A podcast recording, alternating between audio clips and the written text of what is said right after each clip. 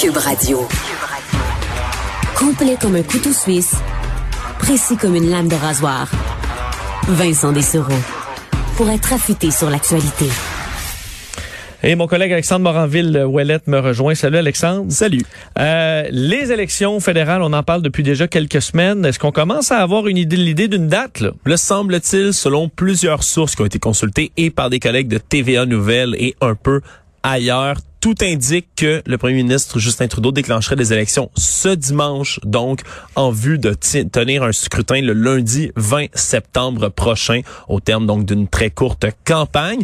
Donc c'est plein d'informations qui parviennent et semble-t-il que si et seulement si ça a bien lieu, ben Monsieur Trudeau va se rendre en matinée dimanche chez la gouverneure générale nouvellement nommée Mary Simon pour aller donc demander la dissolution du Parlement et déclencher les élections. On rappellera que ça fait un peu moins de deux ans qu'il a été nommé à la tête d'un gouvernement minoritaire. Oui, on sent que la population a assez hâte hein, de pouvoir aller au bureau de vote. Oui, parce que ça risque d'être dans un contexte assez spécial. Là, on ne fait que parler de la hausse des cas. Puis là, en plein milieu d'une quatrième ben, vague, ben il y aurait des élections. C'est pour ça qu'il peut plus attendre. Là. Parce que euh, s'il attend deux semaines, à mon avis, ça va être euh, ça, ça va paraître vraiment bizarre de se lancer en élection parce qu'on va être rendu à, à, des niveaux de cas vraiment inquiétants. Donc là, il peut partir sans dire ah non, c'est pas si pire, sachant que ça s'en vient là. On sait que ça s'en vient. Mais là, il peut encore jouer euh, jouer l'innocent. Mais euh, ça va être plus dur dans quelques semaines. Donc c'est pour ça que s'il est obligé de déclencher ça d'ici dimanche, à mon avis, c'est assez clair. Et j'ai hâte de voir ce qu'il va dire parce qu'il peut pas dire que le Parlement est bloqué peut pas dire qu'il y a de l'opposition systématique contre ben lui, vraiment. on ne voit pas l'opposition euh, ou à peine. Là. Alors, il fait à peu près ce qu'il veut, Justin Trudeau.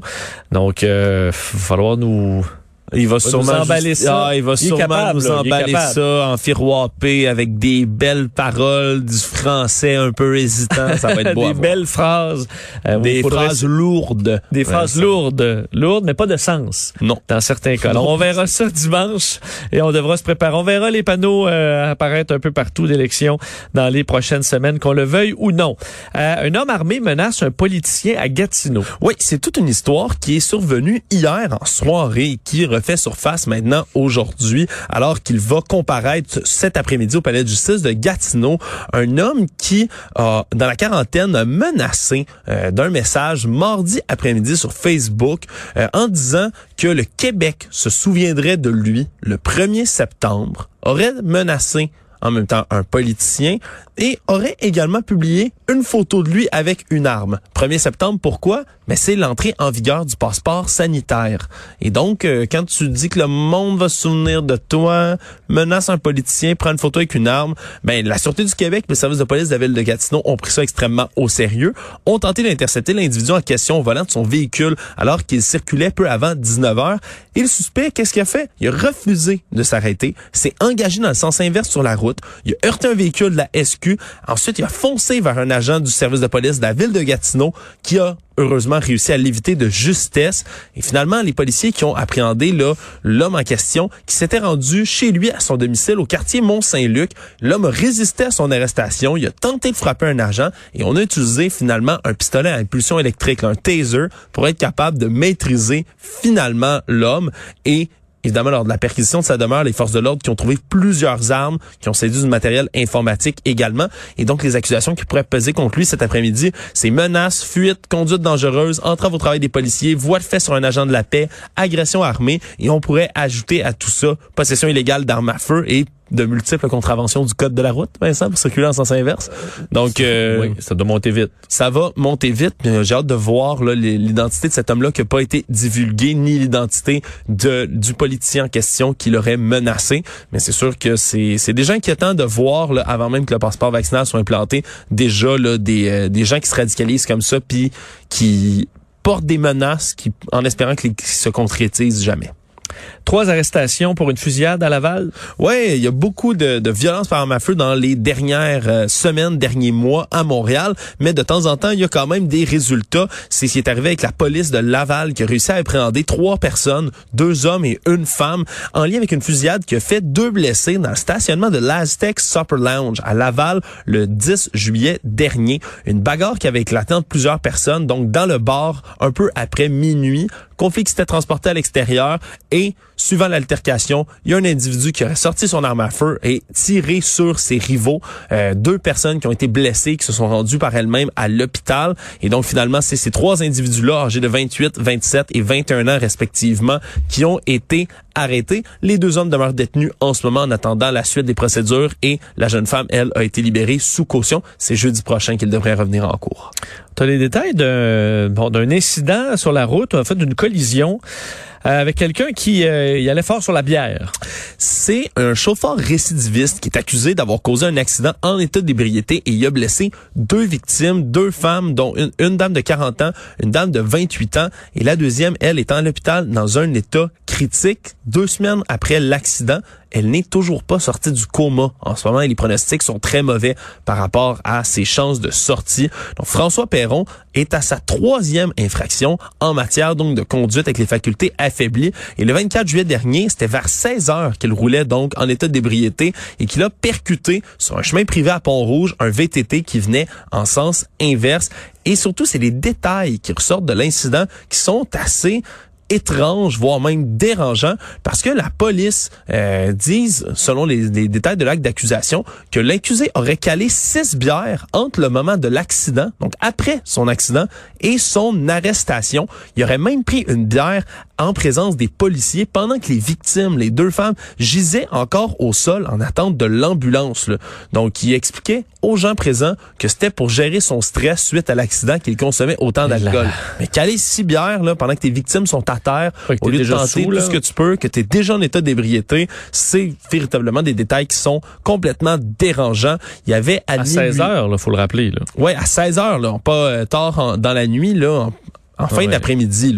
C'est un individu, évidemment, qui a admis lui-même avoir un problème avec l'alcool, reconnu coupable de conduite en état d'ébriété une première fois en 2000. Il a fait une thérapie, il a récidivé en 2015, et là, maintenant, ben, il a encore causé des dégâts, mais cette fois-ci, c'est des blessés. Les premières fois, il s'en était sorti seulement avec des amendes.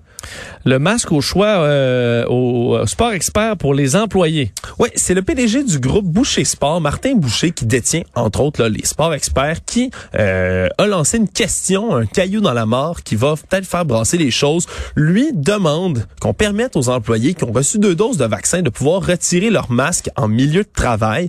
Évidemment, c'est une position qui ne fait pas du tout l'unanimité. Euh, on dit entre autres de son côté que ça pourrait faciliter l'embauche de, de nouveaux personnels en pénurie de main d'œuvre parce qu'il y a des gens qui n'ont pas envie de porter le masque au travail. Il dit que ça va peut-être inciter également les travailleurs à aller se faire vacciner pour avoir le privilège, si on veut, là, on parle de privilège là, de ne pas porter de masque. Et donc là, on estime, lui, de son côté, que 85 de ses employés sont vaccinés, mais ça fait beaucoup réagir, hein, parce que faut, dire que ça comporte un certain risque, surtout à l'aube d'une quatrième vague. Au printemps dernier, hein, les États, aux États-Unis, Walmart, Costco avaient pris la même mesure, euh, avaient cessé d'obliger leurs employés à porter le masque, mais ils ont depuis rétro-pédalé devant la nouvelle montée des cas et devant les recommandations du Center for Disease Control aux États-Unis. Ils ont remis le masque pour tous les employés. Donc, c'est une proposition, disons, qui ne fait pas l'unanimité, mais qui fait réfléchir. Le Cirque du Soleil veut vacciner, lui, 100 de ses employés. Oui, et ce, même si les lois québécoises, pour l'instant, le semblent toujours l'interdire, veulent implanter le port euh, de, euh, pardon, le passeport vaccinal à tous leurs employés, ainsi qu'à ceux du siège social montréalais de l'entreprise du Cirque du Soleil. C'est sûr que, en juillet dernier, le ministre du Travail, Jean Boulet, lui, avait affirmé qu'un employeur ne pouvait pas exiger la vaccination de ses employés en vertu des lois qui sont imposées au Québec. Mais depuis, on se montre beaucoup plus nuancé au ministère.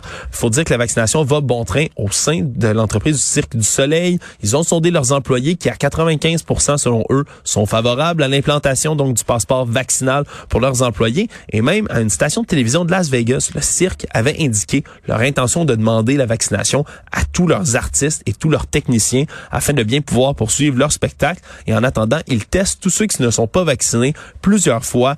Donc, c'est quand même une proposition intéressante à voir si ça sera pas en contradiction avec les lois un marais s'est vidé après le passage du tunnelier du REM. Le marais au Héron, qui est un milieu humide, on sait que c'est des, euh, des nids véritablement, la biodiversité, souvent des espèces en danger, en voie de disparition qui s'y euh, recueillent. Mais une partie de cette zone humide-là qui euh, est au nord de l'aéroport de Montréal-Trudeau, qui s'est asséché dans les dernières semaines. Vraiment, le niveau de l'eau est tombé là, à un niveau très, très bas. Ça s'assèche de tous les côtés et on blâme les travaux du tunnel du réseau express métropolitain pour ce qui a été causé. Semble-t-il que ce soit un trou qui a été formé parce qu'on a passé le tunnel, la foreuse du REM est passée sous le marais. Et on dit que ça créé comme une, une fissure, un trou, ce qu'on appelle en français une doline. En anglais, c'est un sinkhole, si ça sonne des cloches. Ouais. Et toute l'eau s'est vidée du marais. On parle comme si on avait tiré le bouchon d'une baignoire. là. Littéralement, l'eau a commencé à se vider du marais. Et le plus ironique dans tout ça, c'est qu'on creuse justement le tunnel du REM sous le marais pour éviter de détruire ce milieu humide-là. C'est pour le préserver qu'on creusait en dessous. Donc, Et on là, paie une fortune pour le- l'envoyer en dessous, puis finalement, on, on scrape le marais. on scrape le marais quand Pour même. plus cher. Du moins, c'est ce que semble penser là, beaucoup d'écologistes qui euh, ont été consultés dans ce dossier-là. C'est sûr que du côté du REM, on n'a pas souhaité commenter tout de suite l'affaire, mais là, le niveau de l'eau est très très bas. Les poissons sont comme tout entassés dans une petite bassine, si on veut, là, un endroit où l'eau s'est pas encore écoulée. Il semble-t-il que les, les prédateurs, les hérons, entre autres, d'où le marais tire son nom, font un carnage là-dedans, puis tuent tous les poissons. c'est un buffet à volonté. Ouais. C'est une situation euh, assez triste parce qu'on veut préserver ce genre de milieu humide-là. Et si le fait de passer par en dessous, dans le fond, l'a détruit quand même, c'est vraiment navrant. Ouais, parce que là, reboucher le trou, c'est euh, C'est pas vraiment une option. compliqué là, quand Ouais. ça... Quand c'est un trou dans le sol, dans la terre, ça, au dans fond d'un marais, dans la vase, il est dur à trouver. Tu peux pas mettre juste une bâche, là. Ouais, c'est pas une patch de piscine que tu peux installer. OK, C'est ouais, un peu de comme ça que ça fonctionne. et c'est réglé. Euh, dans le port de Saguenay, il y aura des investissements importants?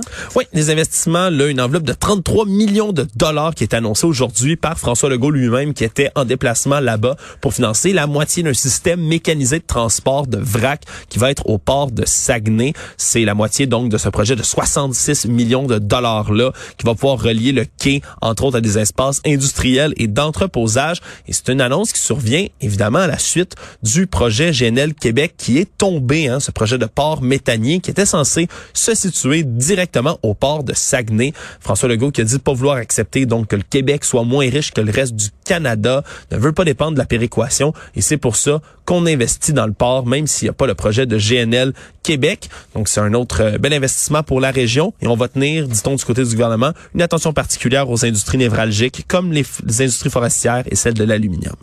On va surveiller ces, euh, ces, dé- ces développements. En quelques secondes, la police de Londres va réexaminer les accusations sur le prince Andrew. Oui, parce eu le dépôt d'une plainte aux États-Unis un peu plus tôt cette semaine par Virginia Guffre qui l'accuse d'avoir agressé trois fois euh, donc lorsqu'elle était mineure. Et maintenant, c'est la police britannique qui ont avancé qu'il réouvrirait le dossier et le regarderait pour une troisième fois. Bon, alors euh, les euh, dossiers s'empilent, les, les tuiles tombent sur euh, le prince Andrew. Merci beaucoup, Alexandre. On va surveiller euh, les nouvelles. On revient dans quelques instants avec nos collègues d'LCN.